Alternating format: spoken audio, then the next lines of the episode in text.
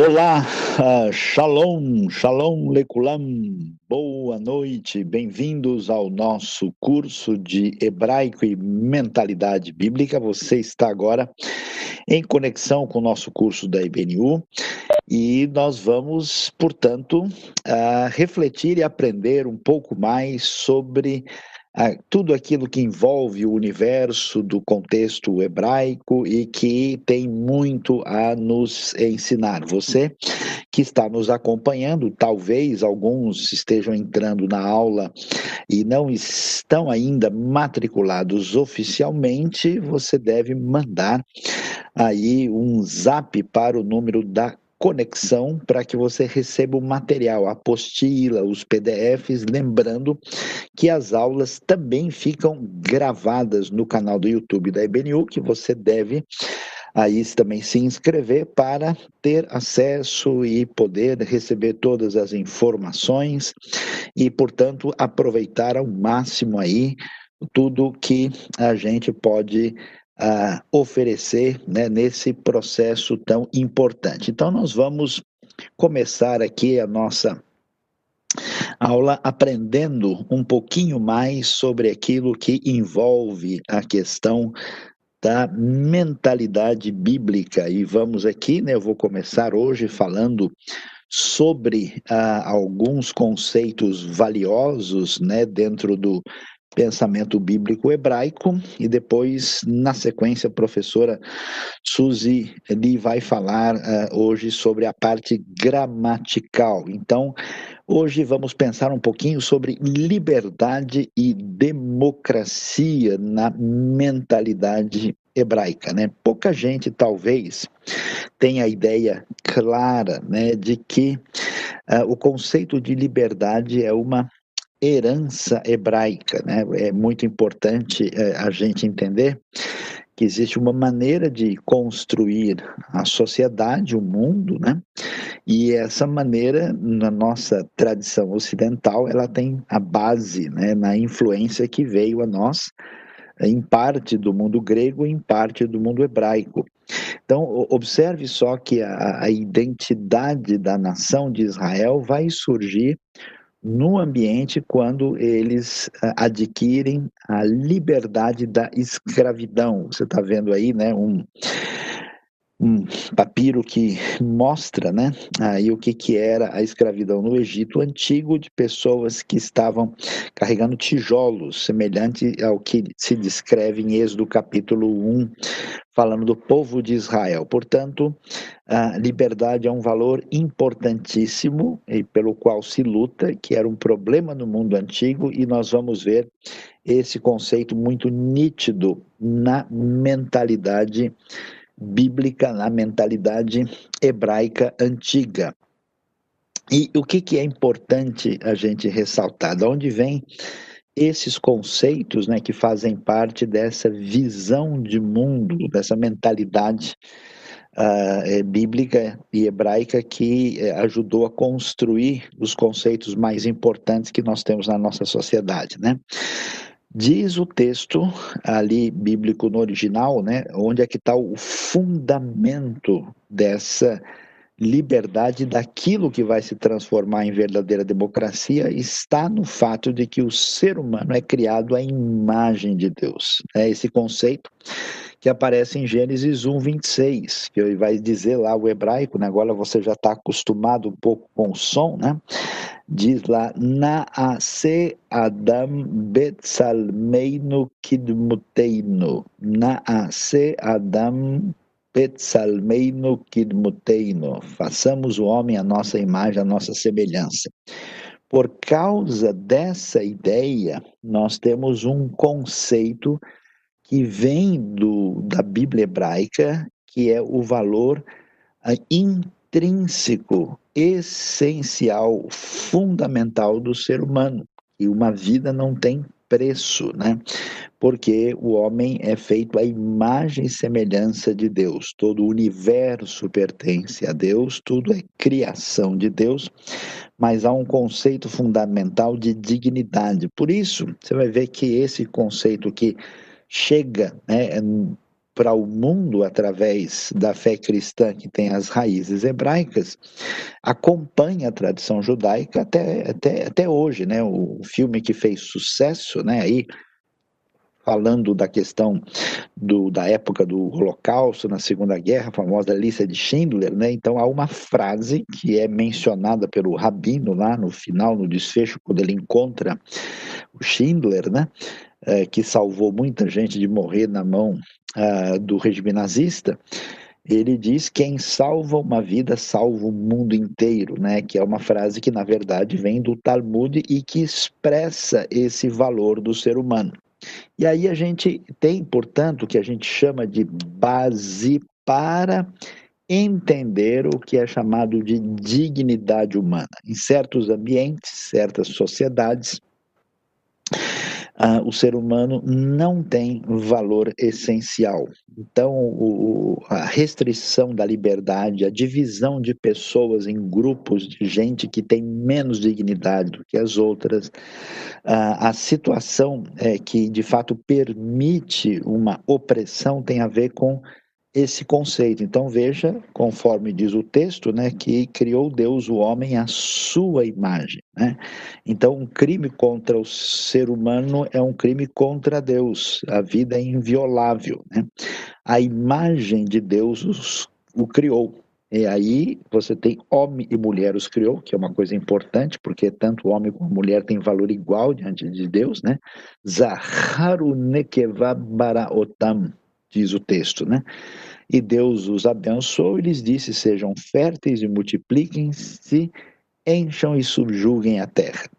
Dominem sobre os peixes do mar, sobre as aves do céu, sobre todos os animais que se movem pela terra, o ser humano responsável pela criação, numa posição de dignidade, o que confere, isso que é importante para pensar em democracia, para pensar em liberdade, precisa se considerar a, o valor do ser humano. Você pega todos os ambientes, é, quando nós tivemos genocídios na história humana, né, em nome de uma causa se justificava a mortandade de muitas pessoas. Né? Onde é que a coisa para em termos de reflexão sobre essa questão? Exatamente no conceito do que, que é o ser humano. Se ele não é nada, se ele apenas é algo que faz parte de uma realidade abstrata maior, qualquer coisa está valendo, mas se ele tem dignidade em si mesmo, isso não é jamais aceitável.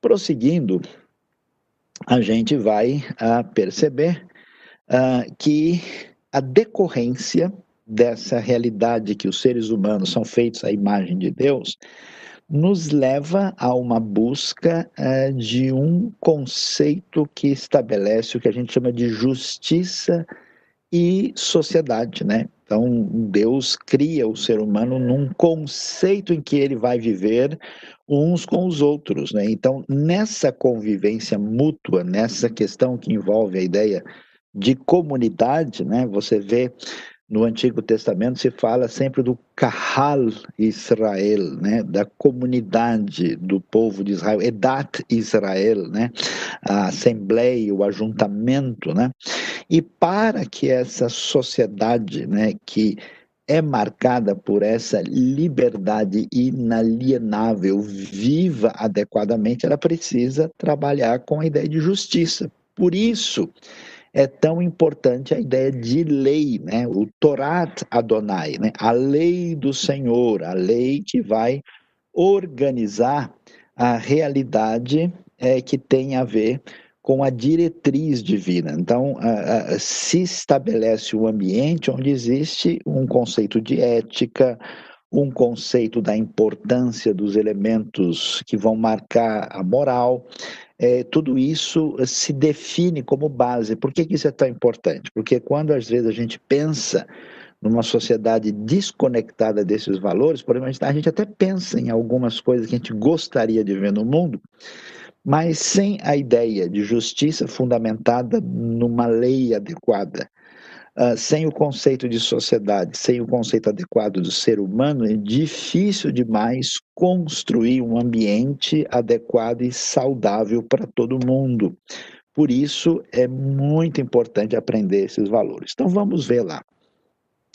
Quando Israel recebe a sua a identidade na Bíblia, né, ele é, essa identidade é definida como uma vitória de um grito de libertação. Né? Deixa meu povo ir, vai e diga ao faraó. Né? Aquele tipo de sociedade no Egito Antigo era uma sociedade opressora, é onde você tem uma minoria com uma liderança que é deificada, que oprime a população e escraviza muita gente. E aí, quando Deus se revela a Israel e define a sua identidade, se faz isso num contexto de vitória contra a opressão. As dez pragas que aparecem lá no Egito, na verdade, são dez pragas, né?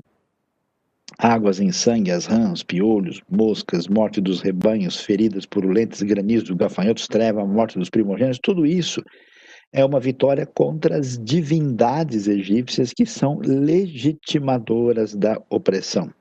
Lembre-se de que os egípcios vivem em cidades grandes, constroem né, grandes monumentos, as pirâmides e outras construções gigantescas, e os israelitas eram desprezados porque eles eram pastores de rebanhos. O pastor de rebanho ele não oprime ninguém, nem é oprimido por ninguém.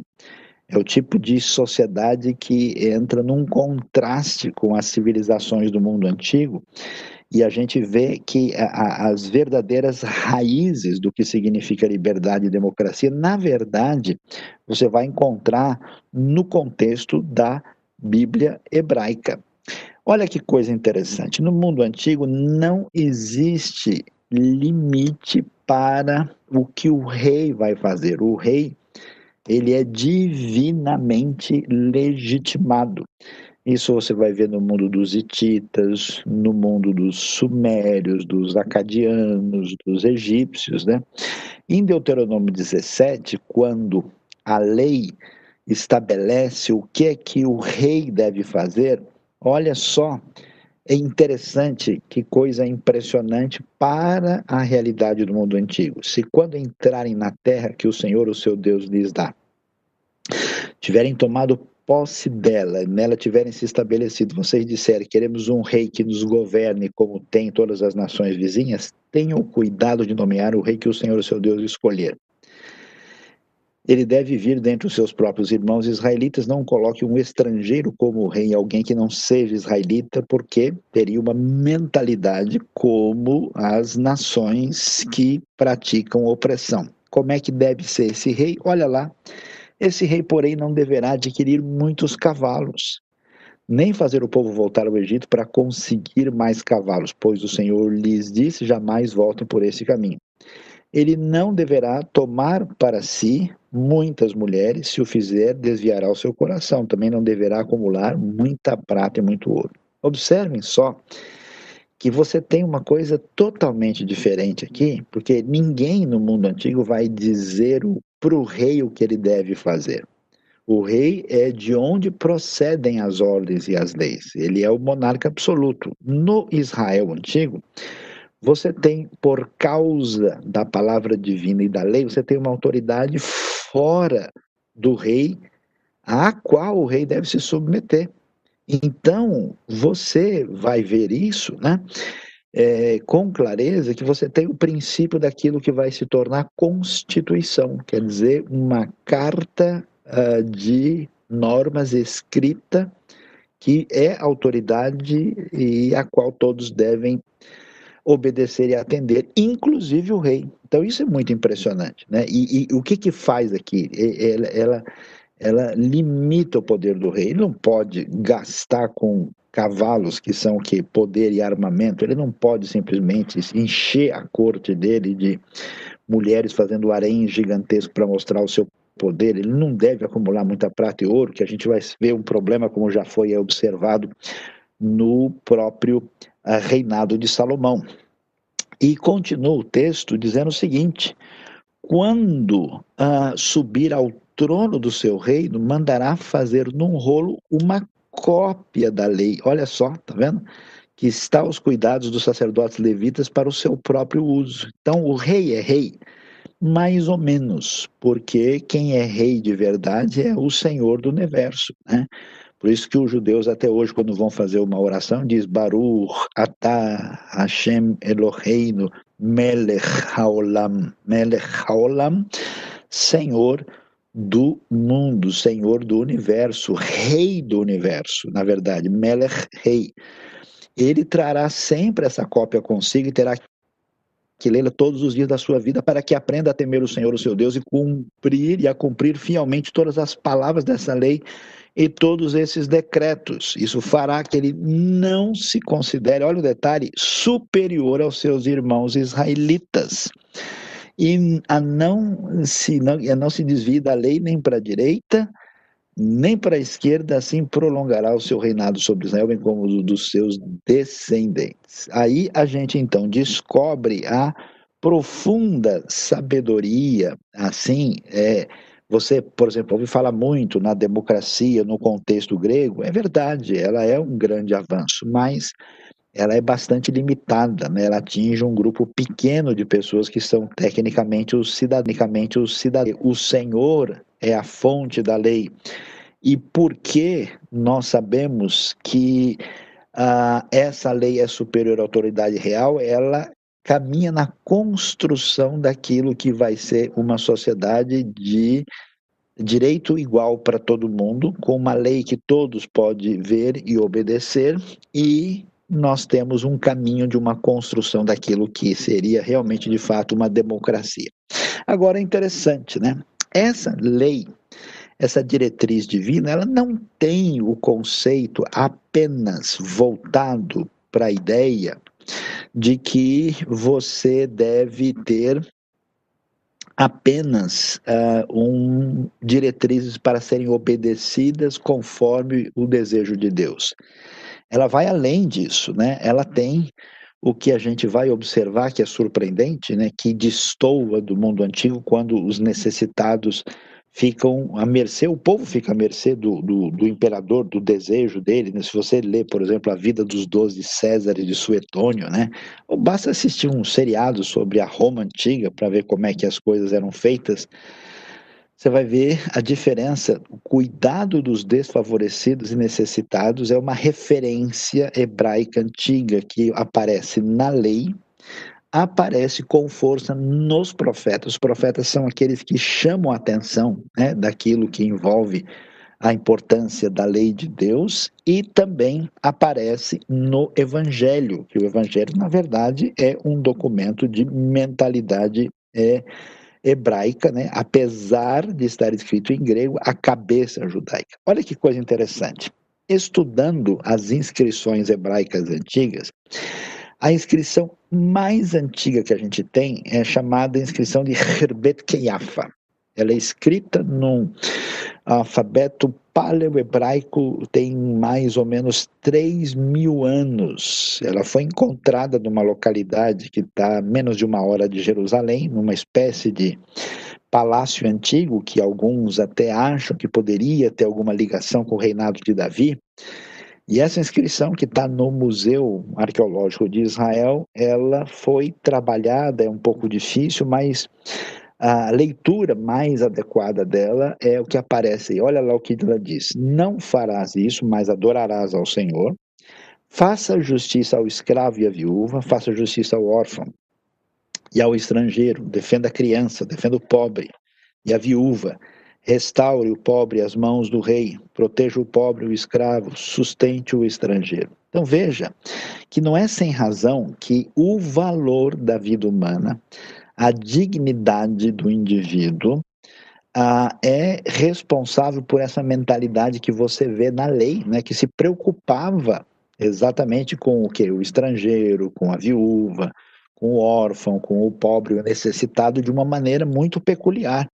E olha que a inscrição mais antiga, né, no tempo em que, vamos dizer, os impérios realmente eh, faziam uma exploração terrível das pessoas, a inscrição mais antiga da língua hebraica vai ter exatamente esse tipo de perspectiva, veja como isso é interessante. Então, o que, que a gente deve entender a partir daquilo que nós encontramos nessa mentalidade bíblica hebraica. Hoje o pessoal discute no mundo todo, mas em, grandes, em grande parte do planeta certas coisas não têm como funcionar por causa da base de pensamento que não permite um solo que floresça democracia e liberdade. São considerados eh, contextos ameaçadores, né? Ah, então, veja que democracia e liberdade são valores da Bíblia hebraica. Uma das coisas mais significativas e importantes que você vê na tradição do povo judeu é exatamente essa questão do valor da, da, liberdade, né, e como isso, inclusive, é fundamental para a questão do próprio progresso eh, da educação, do pensamento, da criatividade, uma série de coisas muito importantes e muito valiosas, né? Outra questão importante, né? A base moral para se construir esse ambiente de liberdade e democracia, ela precisa ter valores inegociáveis. Então, é muito interessante que a Bíblia, né? Você tem os 613 mandamentos da lei, o resumo disso são 10 mandamentos, quatro ligados a Deus, seis ligados ao homem. Jesus vai falar, né? O Rabi Yeshua vai dizer que toda a lei está fundamentada, né? Tudo gira em torno de amar a Deus e amar ao próximo, né? Esses elementos são fundamentais e essenciais. Quando você tira a base disso, tudo vai ruir. Então, um, um, dos dramas que a nossa sociedade tem hoje é que ela, não tendo essa fundamentação por que é importante seguir qualquer diretriz moral, ela cai num relativismo.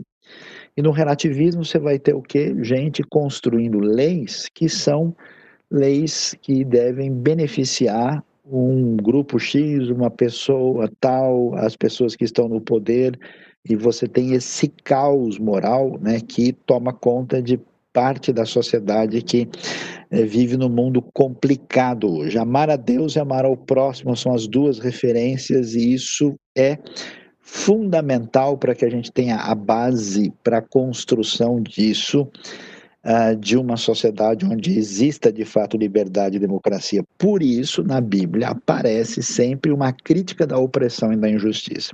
Interessante ver a história do Nabote, né, que tem a sua vinha roubada ele é acusado indevidamente pelo rei Acabe e pela rainha Jezabel e ele é morto. O seu terreno é tirado dele, né? E você vai ler grande parte do pensamento bíblico nos próprios livros históricos e dos profetas, você vai ver que a, a, a, rejeição de Deus e do próximo andam juntas, né? Isso parece no Novo Testamento, quem não ama seu irmão que viu não pode amar a Deus que não viu, né? E por isso os profetas vão levantar a voz, né? Porque quando o reino de Israel e de Judá se afasta de Deus, eles são né, tomados por esse caminho de opressão e maldade, e o texto se levanta contra isso né, de uma maneira muito significativa por parte dos profetas de Israel. Além disso, é muito interessante como o pensamento bíblico rejeita essa ideia de concentração de poder do, do Estado e de qualquer outro centro de controle. É tão interessante que na Bíblia conta-se uma história, na própria lei, né, que havia, uh, claro, um contexto cultural dentro de uma sociedade que funcionava com outra maneira de organização, mas de repente uma família lá não tem descendentes masculinos, a família de Zelofeade. E eles vão chegar a Moisés, as mulheres, as filhas de Zelofeade, para falar com Moisés sobre isso. E é interessante que elas fazem uma solicitação do seu direito. E a Bíblia diz que a, o que elas pediram, né, Moisés foi consultar ao Senhor e isso pareceu bem ao Senhor. Foi aceito e então elas vão receber herança. Né? Você vê a própria construção da igreja primitiva, né? quando eles reúnem lá em Atos 6, eles vão ver que aquilo pareceu bem a todos. Então, essa ideia ela é muito importante porque a liberdade ela é amiga da responsabilidade e da construção de um futuro conjunto. Por isso que não é sem razão, por exemplo, que os próprios judeus, por exemplo, chegam numa terra, quando eles retornam a Israel com tanta dificuldade, eles podem construir de maneira efetiva por causa desse ambiente cultural favorecedor. Mas quando você tem um ambiente onde a liberdade desaparece e a democracia real não existe, você tem o que? Uma concentração de poder na mão de poucos. E isso aparece às vezes no Estado, quando o Estado domina as pessoas, como a gente sabe, em vários tipos de regimes totalitários da história, quer tenha sido, por exemplo, o, o, o nazismo no contexto alemão, ou o, regime comunista, por exemplo, né, no contexto stalinista ou dos seus outros sucessores, né, e várias outras coisas semelhantes, você tem até mesmo as chamadas teocracias, né, é, em certos ambientes do mundo também, onde você tem um Estado religioso que domina tudo, né, qualquer coisa desse jeito é totalmente diferente da proposta do pensamento bíblico. Né? A ideia bíblica é que só Deus é o Senhor. Essa declaração é importante porque no mundo antigo os monarcas diziam que eles eram o Senhor. Eles eram uma divindade, então eles tinham direito a tudo. E aí o que, que a gente descobre? O que, que ameaça a liberdade, a democracia e o bem-estar de uma sociedade é o que a gente vai chamar de uma concentração de poder que sempre é ruim, né? E a gente sempre tem que prestar atenção onde é que o poder pode se concentrar muito. Não só no Estado, mas pode se concentrar na mídia indevidamente, né? Quando a mídia tem o poder de articular o pensamento e a diretriz de visão das pessoas, né? Por isso que um estado bom, é, um ambiente bom é quando existe uma liberdade de mídia para que as pessoas ouçam opiniões diferentes e tomem uma decisão. O domínio do capital, né? Às vezes você tem um ambiente onde tem poucas pessoas com muito recurso que compram tudo e fazem as pessoas escutar e ver as coisas a partir desse domínio exagerado de alguns poucos que têm muito recurso. O domínio da religião, né? a religião se torna problemática quando ela impede a reflexão, o bom pensamento. Você já reparou como na Bíblia, aquele que, que, que tem relacionamento com Deus sempre conversa com Deus, sempre discute com Deus. Viu Abraão conversando com Deus sobre a destruição de, de Sodoma, né? E, Deus não fica revoltado. Como assim, Abraão? Que história é essa de ficar fazendo pergunta para mim? Quer dizer, esse ambiente uh, de liberdade de pensamento, apesar do Senhor ser todo-poderoso, é uma coisa tipicamente do pensamento bíblico, do pensamento hebraico, e é muito importante. E a manutenção da liberdade, da democracia e da livre expressão é um valor bíblico é uma ideia fundamental. Claro que a gente não vai confundir isso com libertinagem, a gente não vai confundir isso com um ambiente onde não existe lei nenhuma, né? anomia completa, mas a importância né, da responsabilidade eh, do indivíduo que usa da liberdade no ambiente da construção da sociedade junto com os outros e que tem liberdade de expressão, isso é algo absolutamente fundamental, né? E aí o que, que a gente pode dizer assim de, de resumo, de desfecho para entender essa mentalidade, né? Eu acho muito importante, né? É, é que a gente é, entenda é, que esses valores, por que que você vê, por exemplo, sociedades onde você teve uma influência protestante, né, acabou tendo resultados favoráveis na construção de democracia, influência do pensamento bíblico. O protestantismo abriu a porta para a Bíblia. Né? Então, o Estado não pode ser absoluto, né, de uma maneira que ele domine tudo, porque isso é algo que pode complicar a nossa relação com a democracia.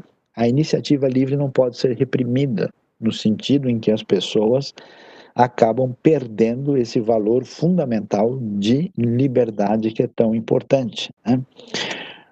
O cuidado dos mais fracos, né, que talvez seja um problema de algumas sociedades desequilibradas, é imperativo. Isso é muito claro na lei, né, porque se a gente vive num ambiente de liberdade, a liberdade é um bem que pode ser utilizado para o benefício de todos. A lei deve conter a injustiça e a opressão. Por quê? Porque você tem gente que, através do seu poder, tenta prejudicar os outros e tirar a liberdade e a vida de outras pessoas. A lei precisa existir para isso. E o bem social do cidadão deve ser incentivado. Por isso, sociedades que têm esse fundamento, esse pensamento de base bíblica, elas geralmente são sociedades que se desenvolvem de maneira mais uh, saudável. Né? Então, uh, diante disso, a gente tem aqui um bom resumo desse tipo de visão de mentalidade tão importante. E agora a gente interrompe né, essa primeira parte da aula e vamos voltar depois com perguntas, mais perguntas dentro do tema da palestra e da gramática hebraica. E agora, então, eu vou passar a palavra para a professora Suzy Lee, que vai hoje continuar a aula agora dando a parte gramatical da língua hebraica. Shalom, Morá Suzy, בסדר? את יכולה לדבר עכשיו. Precisa abrir o microfone, Suzy. Todarabá, Shalom, Erev Tov, né, Lekulam. Então vamos é, agora falar um pouquinho, né, depois dessa aula especial sobre democracia, vamos falar um pouquinho da nossa aula de gramática, né? Então, eu vou aqui compartilhar com vocês e fazer rapidamente uma uma revisão do que foi falado na semana passada. Assim, vocês enxergam a tela inteira?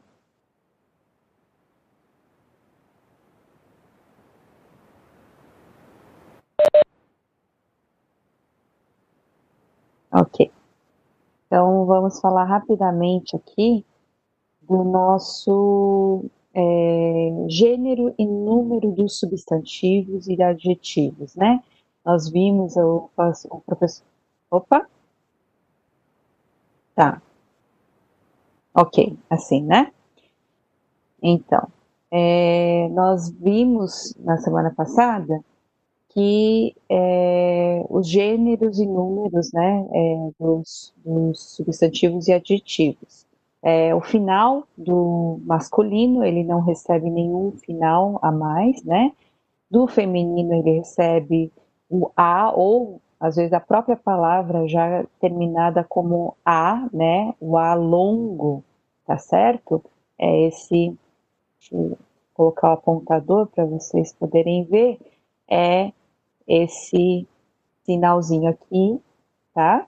Com o re final, que na verdade faz parte da, é, da vogal, ok? Então é torá, então isso era o feminino, a marca do feminino, tá certo? Quando nós passamos para o plural, fica torot, torot, tá? Então é, vem um O e um tave final como marca do plural feminino, ok? E do plural masculino, sus era o, a, a, o substantivo, fica su, sim. Então, tem o i, a marca aqui do i, longo, né? E o mem final, que é o m, tá certo? Então, su, sim, era isso. Por que, que nós precisamos ver? Porque isso continua tanto para os substantivos como para os adjetivos que vamos ver hoje, ok?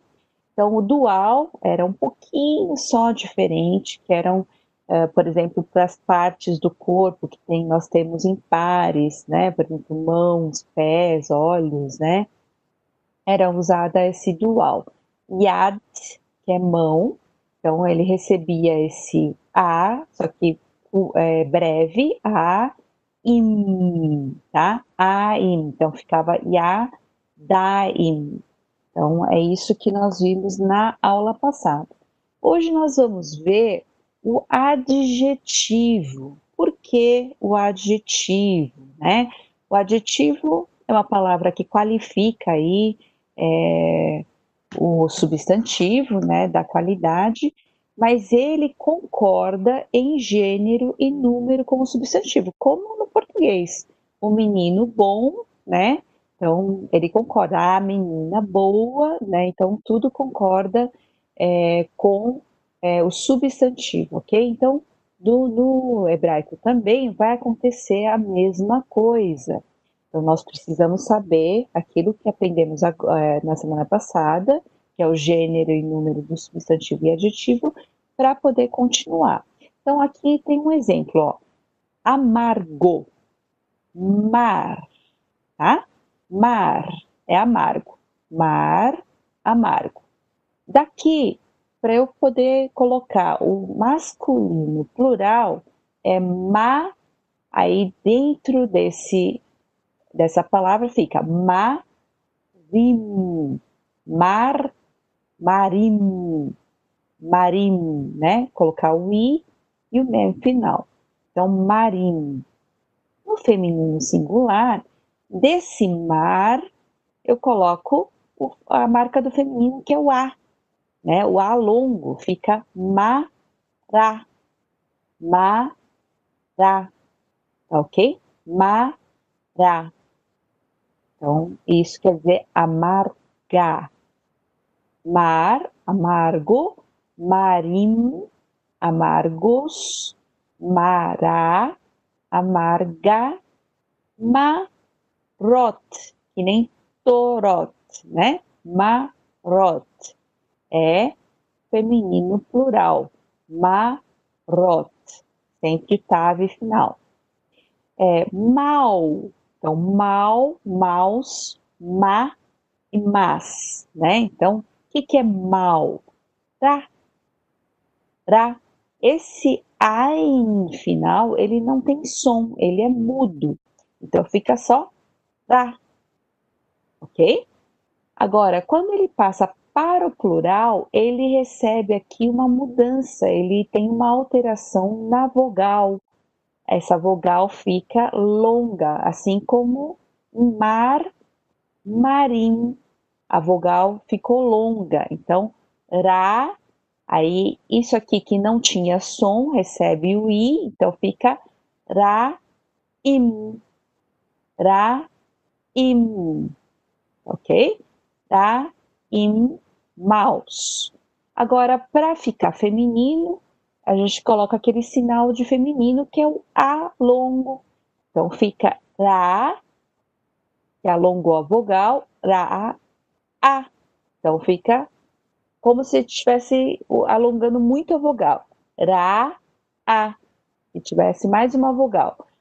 Ra, A. Ok? E para o feminino plural fica Ra, Ot. Ra, Ot tá? Ot é o final. Então, só para entender, mal, ra, maus, ra, im, ma, ra, a. E mas, mas companhias, né? Ra, ot, tá? Ra, ot. Vamos continuar um pouquinho mais. Então, grande, grande nós aprendemos juntos, né? é gadol, ok? Gadol. Então, isso é grande. Grande no português não existe nem masculino, nem feminino, é tudo igual, certo? Grande, menina grande, menino grande, certo? Então, grande não tem feminino masculino no português. No hebraico tem. No hebraico masculino é gadol, tá? Gadol. Ok? Nós já vimos quando aprendemos as vogais, kametz gadol, ok? Agora, quando nós temos o, mas, o grandes masculino, meninos grandes, é ge, do, aí lembra, aqui só mudou, teve uma mudança aqui na, na primeira vogal, tá? Então, são alterações que ocorrem geralmente por fonética, né? Uma boa fonética, ok?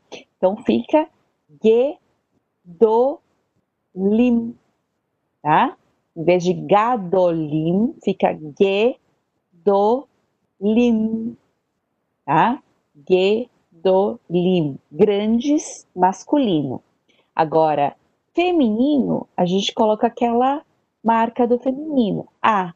Então, fica com essa mudancinha na frente, fica, em vez de gadolá, fica gedolá. Gedolá. Ok? E quando a gente passa pro, pro plural, então feminino plural, gedolot. Gedolot.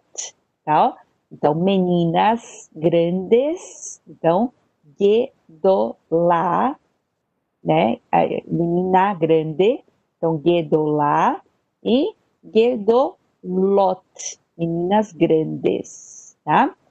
Velho, velho é zaken, ok? Za, então aqui é um zain com A, que, e um nenun final, que fica zaken, zaken.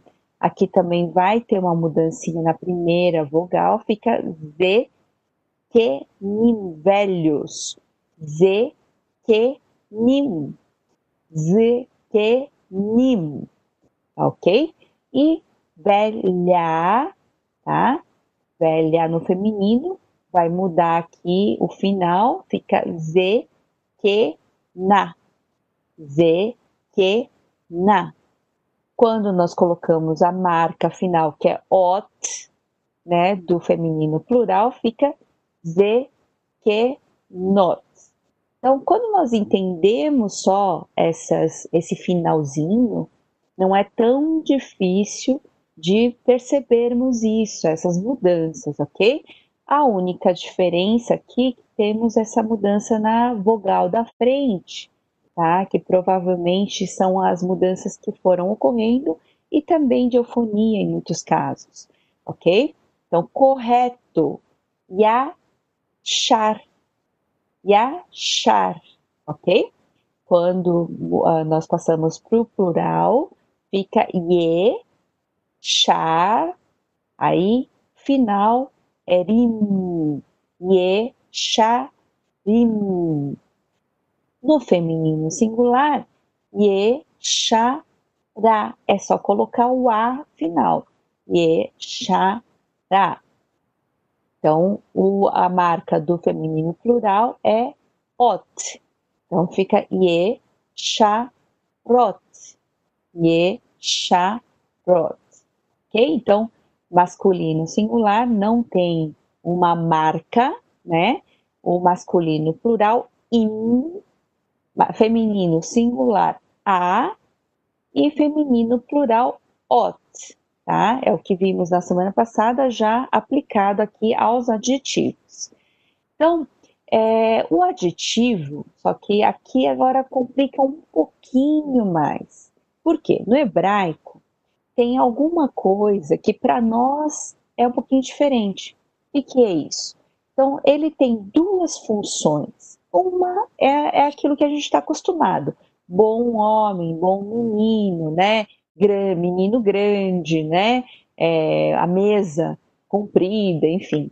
A gente pode é, simplesmente colocar uma qualidade para o substantivo. Isso se chama a função é, é atributivo, é uma função atributiva quando o adjetivo simplesmente atribui uma qualidade ao substantivo, ok? Então, como é que faz isso? A gente junta simplesmente um substantivo e um adjetivo. Então, quando eu não coloco artigo, ele fica, por exemplo, aqui, ó, ish, né, que nós já aprendemos, ish, que é homem, tá? Tov, ish, tov. Então, homem bom. Quando no hebraico não temos um artigo, nós já falamos, ele é indefinido. Que no português nós precisamos colocar um artigo indefinido, que é um, uma, uns, umas. Então fica um bom homem, um homem bom, tá? Não tem problema mudar. Às vezes, no português, não no hebraico, no português, um bom homem pode significar outra coisa do que homem bom. Então, tem casos, tá? Em que a mudança de, de lugar pode ter uma mudança de sentido. Então, só prestando atenção nisso. Mas a ideia é que é o adjetivo que se atribui àquele substantivo. Então, aqui no caso, quer dizer que esse homem é bom. Então, homem, bom. Bom homem, tá? Então, um bom homem, no caso. Agora, aqui, eu coloquei o artigo, ha, tá? Só que eu preciso, nessa função atributiva, colocar o artigo nos dois, tanto no, no substantivo quanto no adjetivo. Fica ha, ish, hatov. Então, os dois precisam ter raiz, hatov. Agora sim, é o homem, por isso que não é o homem o bom, é o homem bom. Isso quer dizer que ele está definido. No hebraico eu preciso definir os dois. Então fica Raish Atov, que é o homem bom, o bom homem, ok? Agora, eu tenho uma função que no português não entraria simplesmente num adjetivo entraria nas frases, porque é um predicativo do sujeito, né? Eu tenho um, é, um verbo de ligação. Lembram-se que no hebraico não tem verbo de ligação, né? Então, uh, o homem está em Israel, não falo isso, não tenho é, eu coloco o homem em Israel, ok? A função predicativa é justamente isso só que com um adjetivo. Então, o homem é bom, como é que eu falo isso? Eu falo tov, só que eu coloco o artigo apenas, apenas no homem. Então, olha só, mudou tov, raiz. Então, tov, raiz. Então, somente o substantivo vem com uh, o artigo, não o adjetivo. Então, tov raiz quer dizer o homem é bom. Eu preciso colocar no português um verbo, porque isso aqui é como se eu estivesse falando uma, uma frase. Tov raiz, o homem é bom. Tá certo? Então, aqui só, só mostrando que o adjetivo nunca vem é, com o artigo, ok? Nunca, nunca, nessa função. Diferente daqui, ó, do atributivo. Raiz Hatov, ok? Então, essa é uma questão aqui do adjetivo. Agora, eu vou juntar aqui uma questão que é o construto e o absoluto que existe no hebraico. Tá? Por quê? Porque justamente é, é, uma, é como se a gente vai entender um pouquinho melhor, ah, talvez até o adjetivo e essas questões. É, aqui, só que eu quero aqui falar que são dois substantivos. É o substantivo que é o absoluto e o substantivo construto.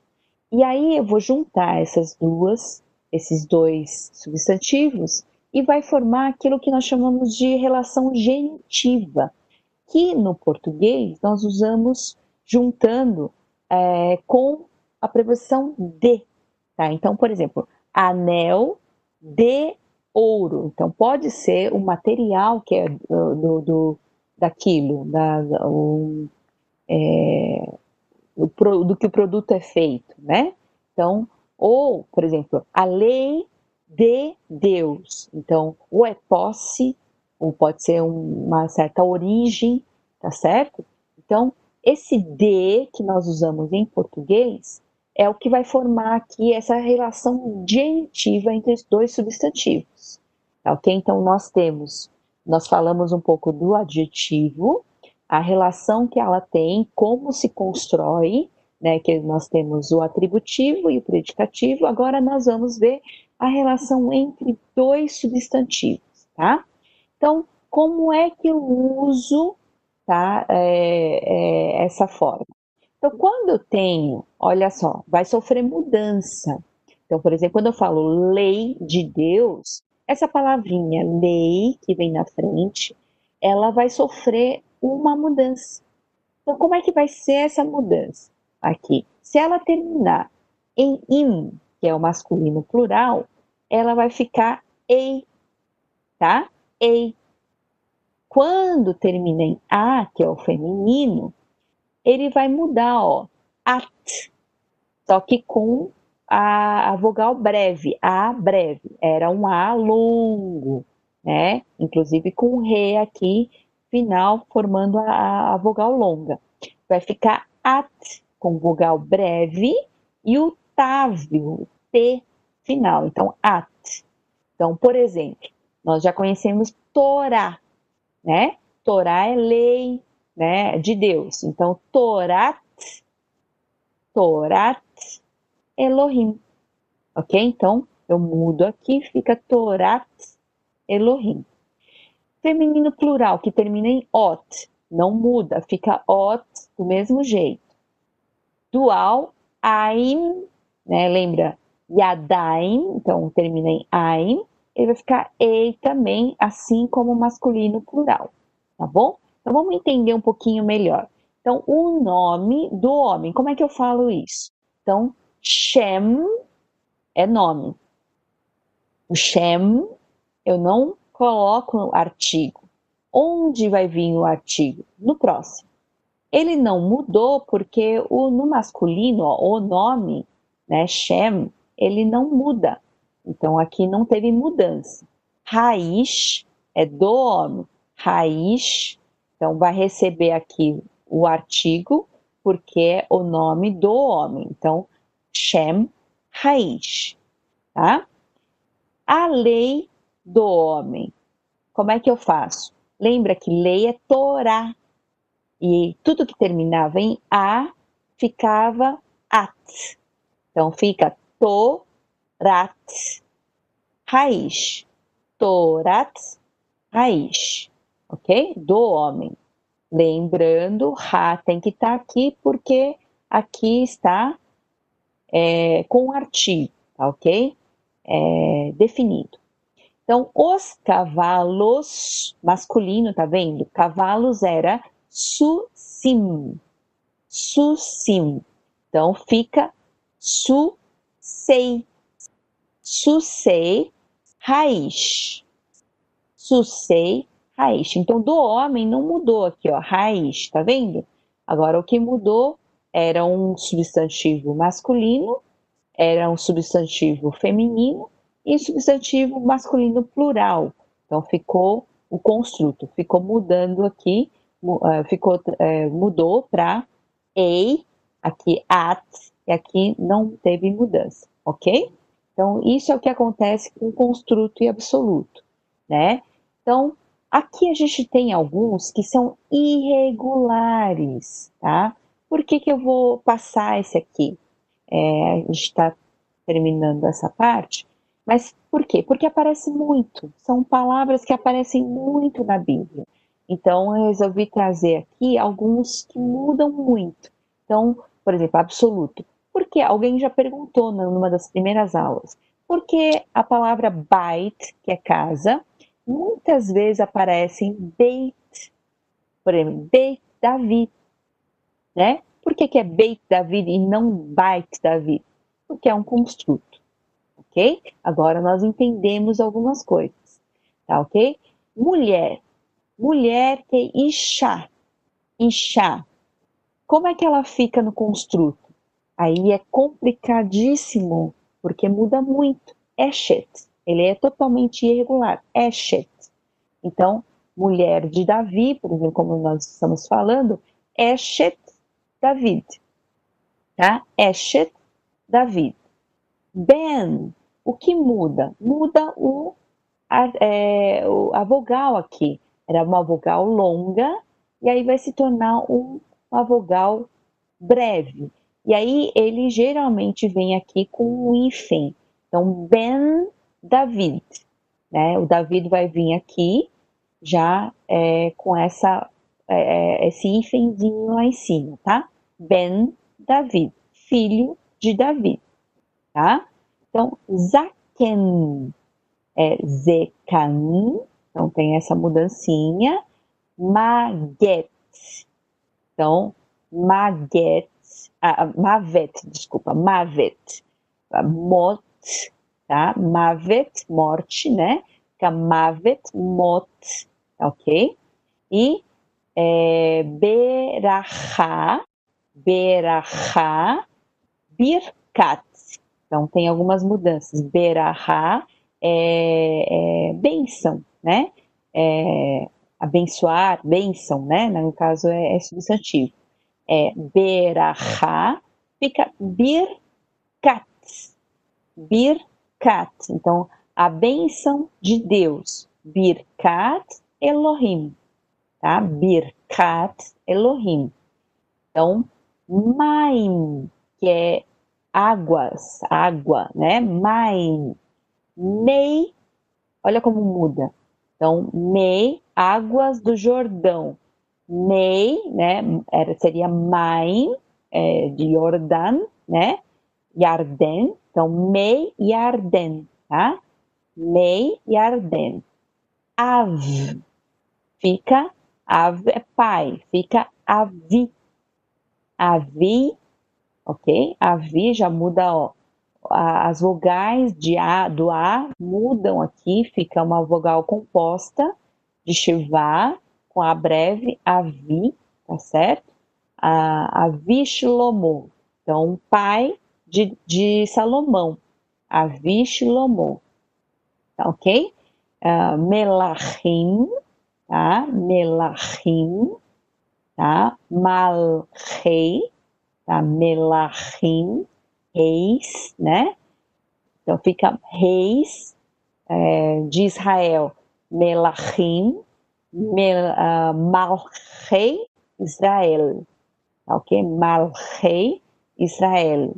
Anashim, homens, fica Anshei, tá? Ah, Ahi, tá? que são irmão, né? Ahi, ok? Uh, devarim, palavras, né? Coisas. Então fica divrei, então é, devarim, por exemplo, de, de um senhor, né? Uh, de, uh, divrei Jeová, né? divrei Jeová, as palavras do Senhor, ok? Uh, yad muda aqui a vogal, que é mão, né? Uh, nashim, mulheres, tá? Neshei, fica neshei, tá? Beri, uh, batim, tá? Batim, fica batim, é, filhas, né? Fica betei. Agora aqui me confundiu mas vou falar com o Saião aí. Betim? Saião, me ajuda Betei. Betei. Betei. Betei. Não, tá certo. Betei. Não, Betim. Betim? É, não, é Batim. Batim, é Batim. Ah, então tá certo. Isso. Então é isso mesmo. Betei é, é, é um irregular, né? É Batim, é porque é feminino, é, é filhas, né? Então fica Betei, é isso mesmo. Tá ok? Então, aqui eu trouxe só assim uns exemplos, né, é, de coisas irregulares que vocês vão ver bastante, né, na, na Bíblia, inclusive, quando vocês é, tentarem ler. É, por isso que eu trouxe. Mas aqui são algumas formas que nós temos de começar a usar aí o nosso vocabulário, juntando esses vocabulários, seja com adjetivo, seja até para formar frases, né, que no caso é, o verbo de ligação não existe, mas já juntando adjetivo, substantivo, nós já conseguimos formar algumas frases simples, né? Então, isso aí é, é o que nós temos para hoje, ok? Então, vamos lá para o momento de perguntas, Saião. Opa, pessoal, então vamos lá. Vocês podem encaminhar suas perguntas. Lembrando que para você caminhar no hebraico, você tem que rever a aula, né? Uh, olhar a apostila, fazer exercícios, porque na verdade não é tão complicado assim, é diferente, né? Mas se a gente vê várias vezes, então aí estudando hoje adjetivo, com substantivo, função atributiva, predicativo. Os nomes são, são, são feios, mas eles são boa gente. Eles mandaram lembranças para todo mundo, né? E também essa questão do construto e absoluto, como é que o, o em vez de usar preposição de, né, o, o, o substantivo muda lá. Mas vamos lá, perguntas agora que devem ser mandadas aí, né? Ou pelo chat. Temos algumas ou... aqui, Sael. Opa, é, vamos falando, lá. já que nós falamos de democracia, falando democracia hebraica bíblica é igual à democracia de hoje, né? Aqui ele pergunta se sim, como explicar a questão dos 12 espias? Doze espias, não estou entendendo qual é a ligação que isso tem com democracia, né? Ah, hum, Poderia. É, o que eu posso dizer é o seguinte: eh, tem duas coisas aqui que são, tem que ser muito claras, né? Você tem que entender que a sociedade de Israel ela emerge de um ambiente cultural do antigo Oriente Próximo, né? Isso quer dizer que nós não estamos falando da Suíça é, recente, estamos falando da Mesopotâmia, do Egito, né, do mundo cananeu, hitita. Então tem algumas coisas que você vê na Bíblia que não são, digamos assim, elementos eh, essenciais e normativos, e são elementos descritivos da realidade à sua volta, né? O que a gente quer dizer é o seguinte, é que o, os elementos fundamentais que constroem uma sociedade na direção de uma democracia com liberdade, esses princípios estão na Bíblia hebraica, né? Uh, eu realmente não entendi muito bem a ligação com os espias. Vou ficar espiando aqui para ver se eu consigo, né, é, sintonizar bem com a questão aí. Mas vamos ver se tem outras perguntas aí tem, ligadas a isso. Tem aqui. Oh, interessante isso, Sayão. É, como é que uma letrinha só acrescentada ou tirada pode mudar tanto o significado? Por exemplo, ela, a, o exemplo que ela deu é de Sarai e de Sara. Abrão, Abraão, né? O que, que muda aí, Sael? Muda muita coisa, né? No hebraico, uma letrinha, um pontinho, né? Pode mudar muita coisa. Então, é verdade, mas se a gente for assim bem honesto, né, em português também, né, a gente fala cata e fala carta, né, você fala cota, depois fala corta, né? Se você é, fala bola, bolai, né? Botou uma letrinha, então assim, isso acontece às vezes, só que o hebraico ele economiza mais, né? Então, para você ter uma ideia, né, você coloca uma meia letra, né? Igual, por exemplo, a gente aprendeu a palavra sus. Lembra o que é sus? Cavalo, né? Você fala suci, é meu cavalo, né? Então, assim, uma coisa pequena, né, que aparece ali, faz uma mudança grande. Então, de fato, né, a, a Avram, né, Avram e Avraham, né, entra aí uma letra no meio e pai de altura para pai de povos, né, então a coisa muda. Tá certo. Então vamos aqui para mais algumas perguntas. Na eternidade pronunciaremos o nome divino com suas vogais, Saião? eu não tenho a mínima ideia, né? É que eu vou saber que vai acontecer na eternidade, né? Isso é coisa que tá, não faz parte do, do programa dessa aula, revelar como pronunciaremos na eternidade. Não sei. É possível que haja um conhecimento mais profundo sobre isso, mas eu não me atrevo a entrar nos detalhes do assunto. Tem uma questão, Sayão, que é, até tem uma pergunta aqui, mas é, complementando, É, o tetragrama, a pergunta é: tetragrama é deusa ou é Deus? Agora, tem a questão, né, que Elohim, alguns falam que Elohim, na verdade, é, seria um feminino, enfim, né, que já foi falado um pouco sobre isso. Mas você pode explicar um pouquinho por que, ah. que essa confusão toda e por que se fala tanto disso? Então, vamos lá. A, a Yehová, é, ou Yahvé, é, é, é, uma, uma combinação de letras que é, tem a ver com o verbo ser, a raiz do verbo ser em hebraico, né? A grosso modo, seria como se a gente falasse do presente, o passado e o futuro do verbo ser, né? Uh, então, por isso que os judeus chamam Deus né, de o eterno, né? Se a gente for ver o nome Jeová, o verbo que conjuga com ele é masculino, né? Uh, existe a palavra Elohim. Elohim é uma palavra que aparece no plural masculino. E, e espírito, né, quando o espírito de Deus, Ruach Elohim, aí é feminino. Né? O que, que acontece? Para falar sobre Deus, Deus tem elementos que dizem respeito né, ao nosso entendimento, por isso que a gente fala na teologia que existem atributos comunicáveis de Deus, mas há elementos em Deus que ultrapassam o nosso entendimento e o nosso horizonte. E aí a Bíblia, quando vai falar sobre Deus, ela faz essa, esse caminho de aproximação da nossa realidade e, e, e, aproxima Deus do universo masculino, por exemplo, né? mas aproxima também do universo feminino. Então, metaforicamente, Deus, por exemplo, é chamado de Pai, mas Deus, por exemplo, é um Deus é, cheio de misericórdia, cuja raiz é útero, né? Uh, e ao mesmo tempo Deus é rocha, Deus é como leão, Deus como águia. E então quer dizer que essas descrições elas não pretendem falar do que a gente poderia chamar da essência de Deus. Por quê? Porque na essência de Deus, Deus está além dessa desse, mundo binário de masculino e feminino. Deus está acima disso, né?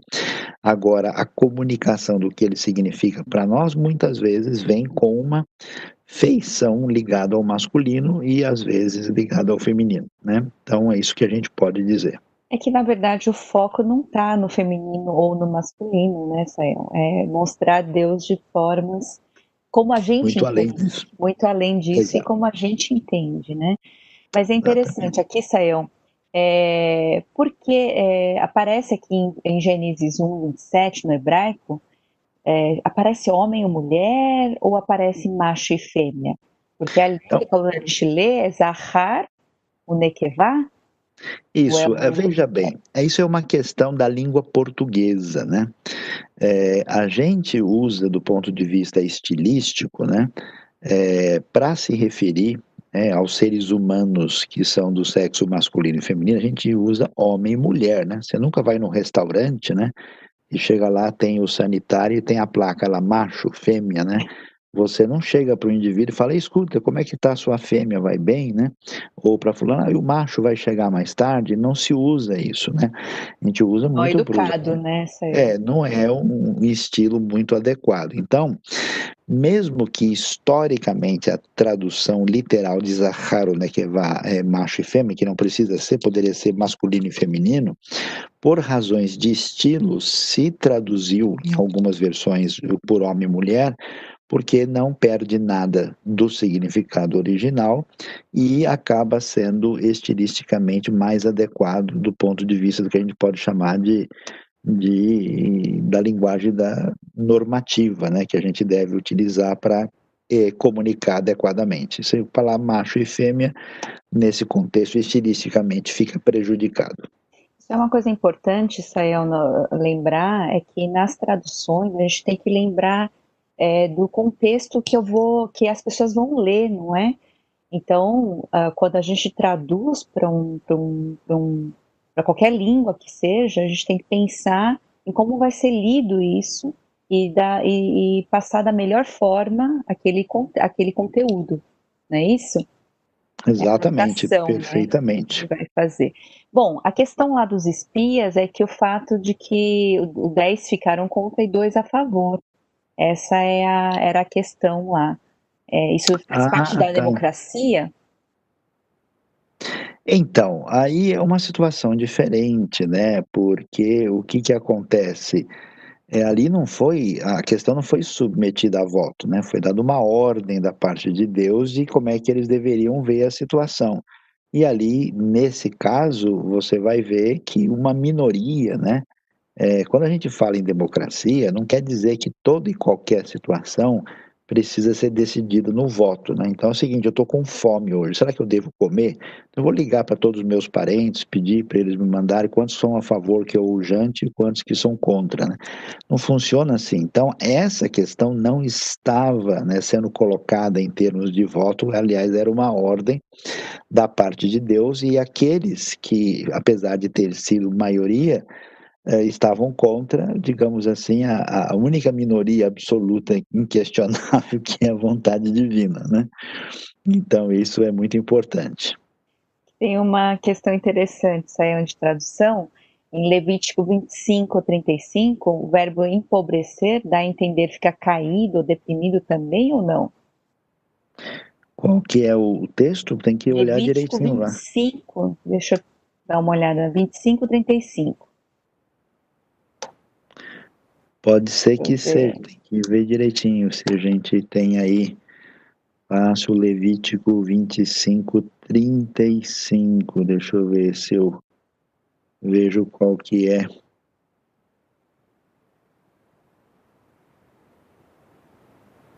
Pode ser que seja isso, não é nada difícil que o verbo utilizado lá. É uma matar, deixa eu ver, um matar. Se é alguém do seu povo. Mot. É, é mot de.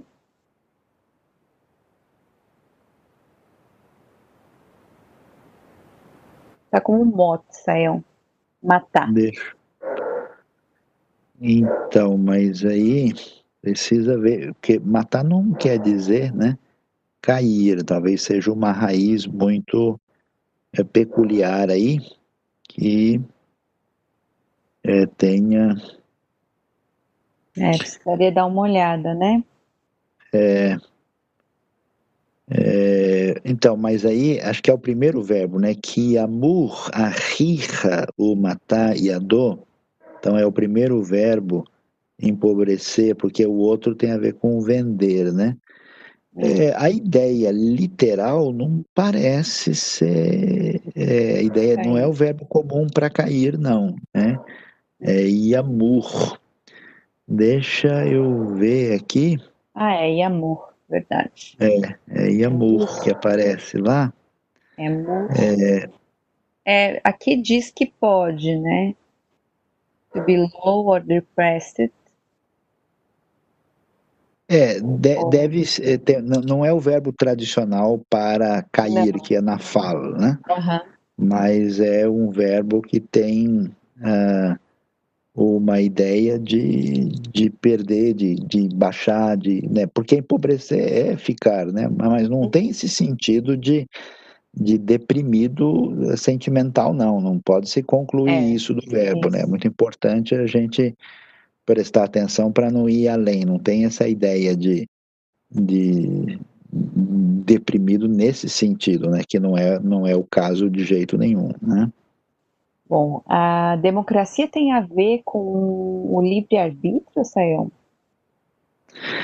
Olha, é, essa questão de de livre-arbítrio, precisa se entender, antes de tudo, o que, que a pessoa está querendo dizer com isso. Né? Escreveu até um, um, artigo relativamente recente né, sobre a questão, porque livre-arbítrio é uma expressão que, no final das contas, não significa muita coisa, né?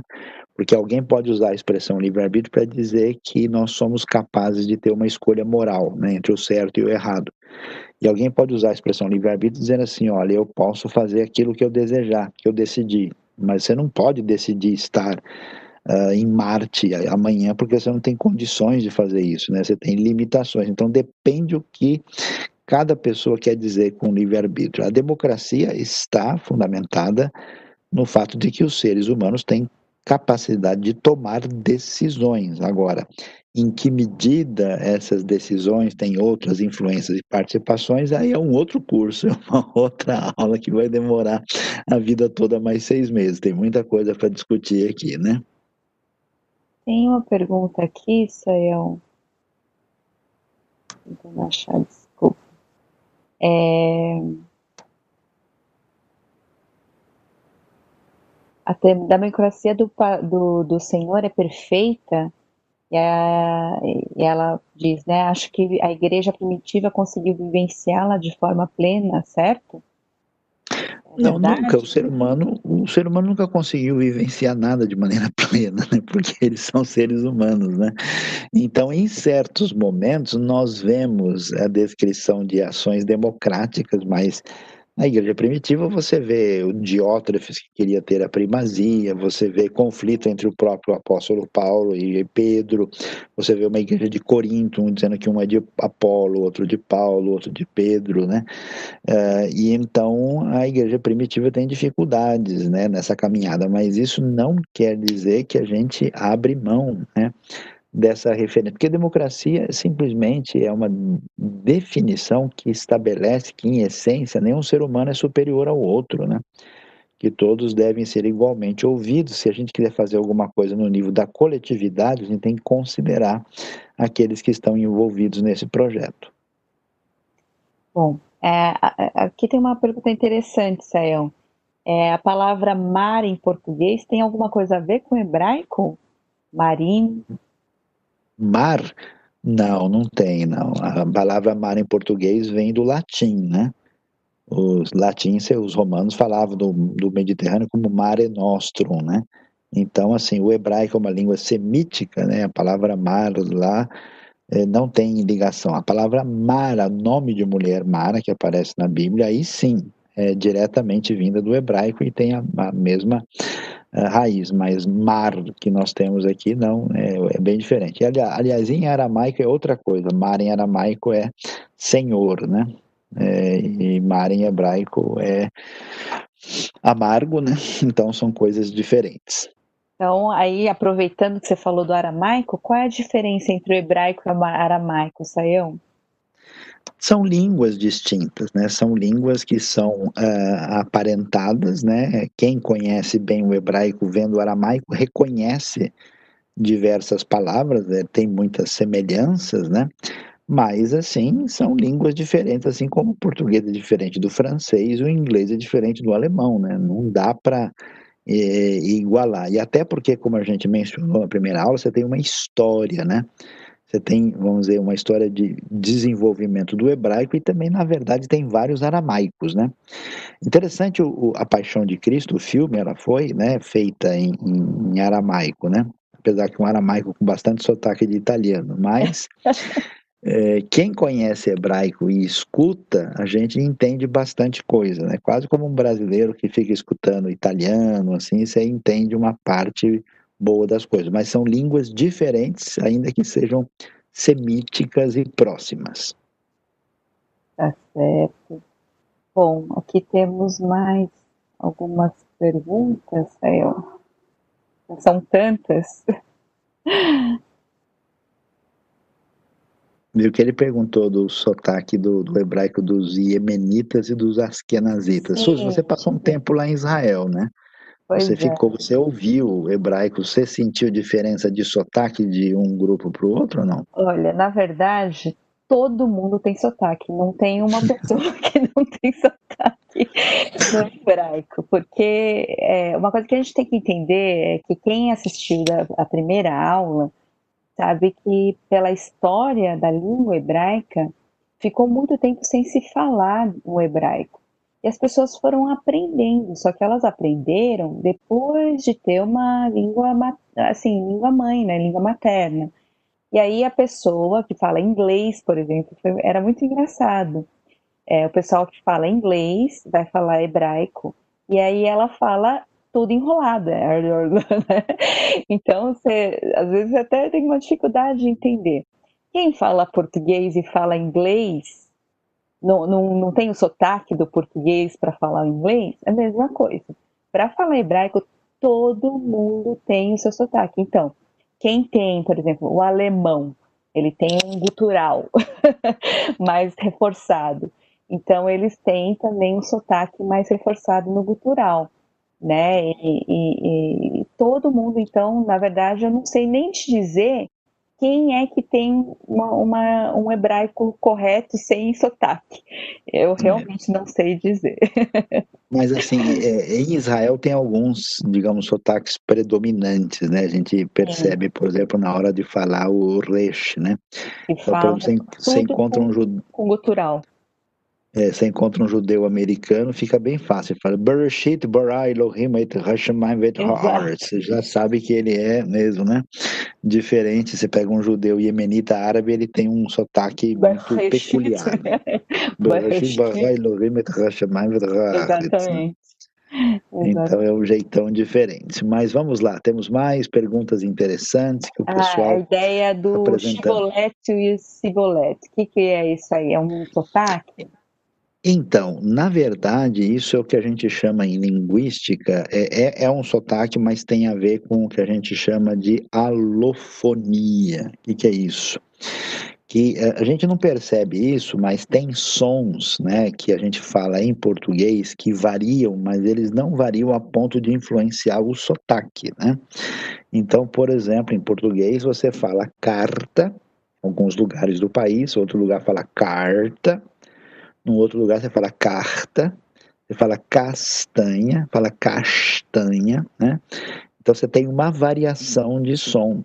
Essa variação não interfere. Aqui, no caso, no Reino do Norte, os efraimitas tinham um sotaque diferente, né? Então, se falasse cibolete ou chibolete, mostrava o sotaque, né, que tem a ver com o fenômeno de alofonia e acabava, né, é, é, e revelando de onde era a pessoa. Né? Como a gente, claro, tem coisas que a gente pede para alguém falar, você já sabe se ele é falante nativo daquela região, país ou não, né? Alguém perguntou se merhabá do árabe é aramaico, né? Não, que eu saiba não, merhabá se usa em árabe e em turco, acho que em aramaico que eu saiba não. Ah, hoje em Israel, Israel existe as mesmas, existem as mesmas preocupações para com o povo estrangeiro que existia lá na igreja primitiva? De certa forma, sim. Veja, a, a, gente não pode pensar muito em Israel como se fosse uma unidade, né? Uma nação com 9 milhões de pessoas.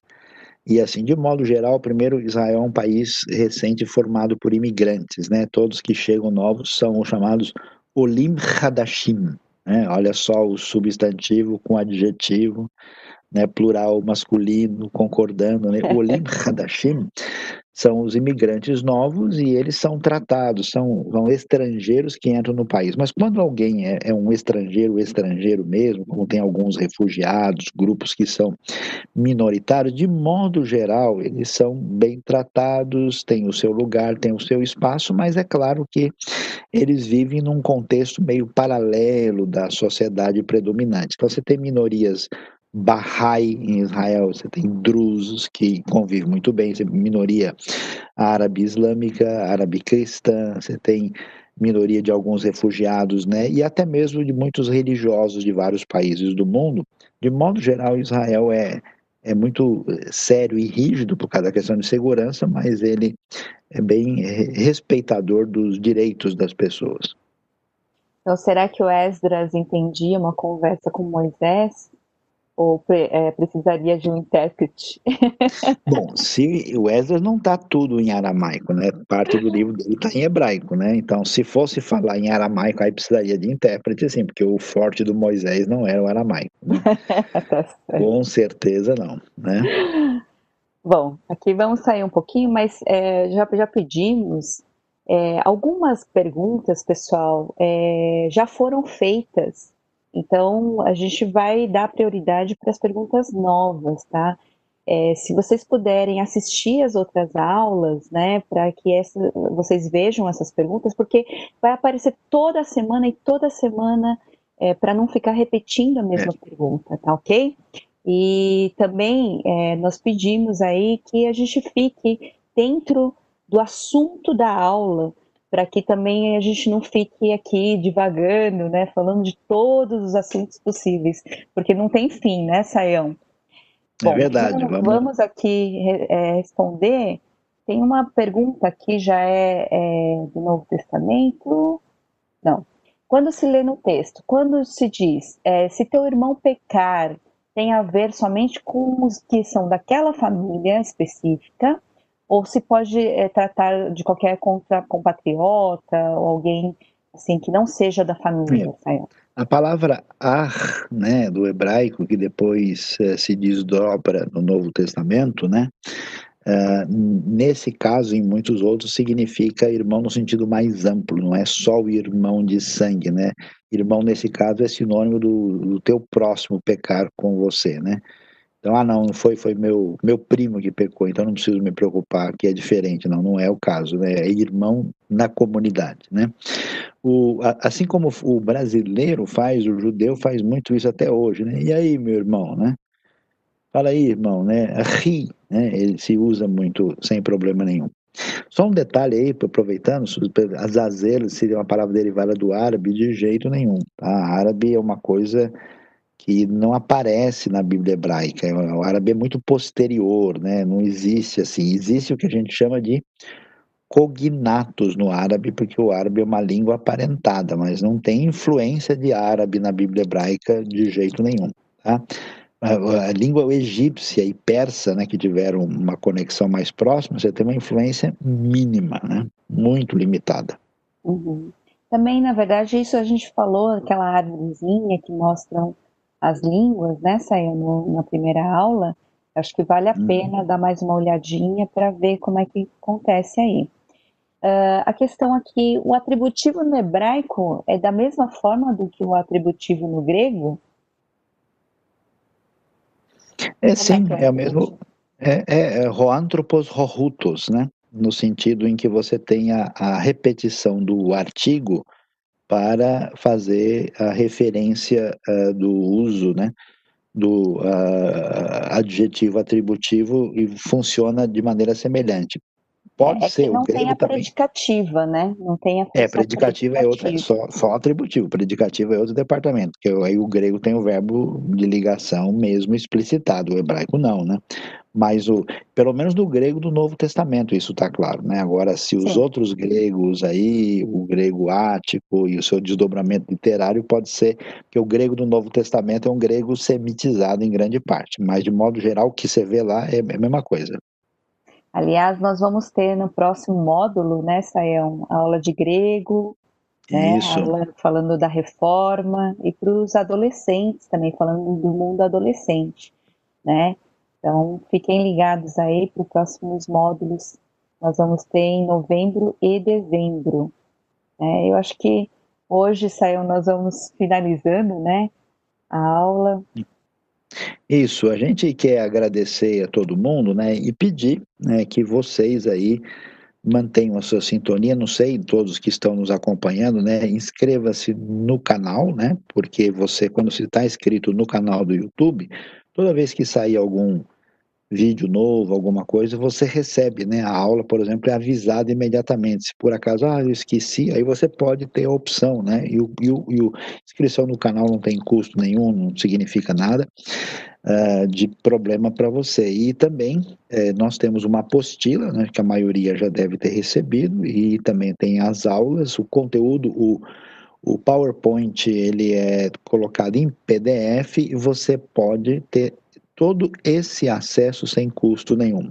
A gente, inclusive, né, é, pede para vocês, se vocês acharem por bem, quiserem, né, como gratidão, mandar alguma oferta para a IBNU por conta né, de tudo isso que está disponibilizado sem custo, ela será bem-vinda e será usada uh, única e exclusivamente no contexto ministerial. É, então a gente agradece a sua participação e pede que você divulgue né, o que a gente tem produzido porque isso tem abençoado a vida de muitas pessoas. Graças a Deus, a gente tem gente que nos acompanha na Oceania, né, na Ásia, na África, na Europa, na América do Norte, na América do Sul. Então, hoje, de fato, a gente tá bem IBNU, né? Igreja Batista Nações Unidas, né? Então, anachnu urotsimle daver toda arabá leculam né? Muito, que a gente quer dizer muito obrigado a todos. E eh, Laila Tov, e amanhã, Bezechá, Bezechá, Suzy Eshlano, Pegishá, Baboker, Mahar, Bezechá, Esser, né? Esser. Esser. Às 10 Às da 10 horas da manhã, nós temos a nossa celebração da IBNU, né? Fique ligado aí no nosso canal do YouTube, ao vivo, né? Então, vai ter um momento muito especial. Uma palavra, olha, muito, muito especial mesmo. Então, Vai ser no Antigo Testamento, você está convidado Testamento. a acompanhar. É verdade, tá pode acompanhar no hebraico. Exatamente. Obrigado a todos, muito boa noite, que Deus nos abençoe, né? E que a gente possa aí ter um bom descanso nessa noite. Obrigado a todos, obrigado, professora Suzy. Boa Obrigada, noite também. Deus obrigado. abençoe. Shalom, shalom, Laila Tov a todos. Laila Tov.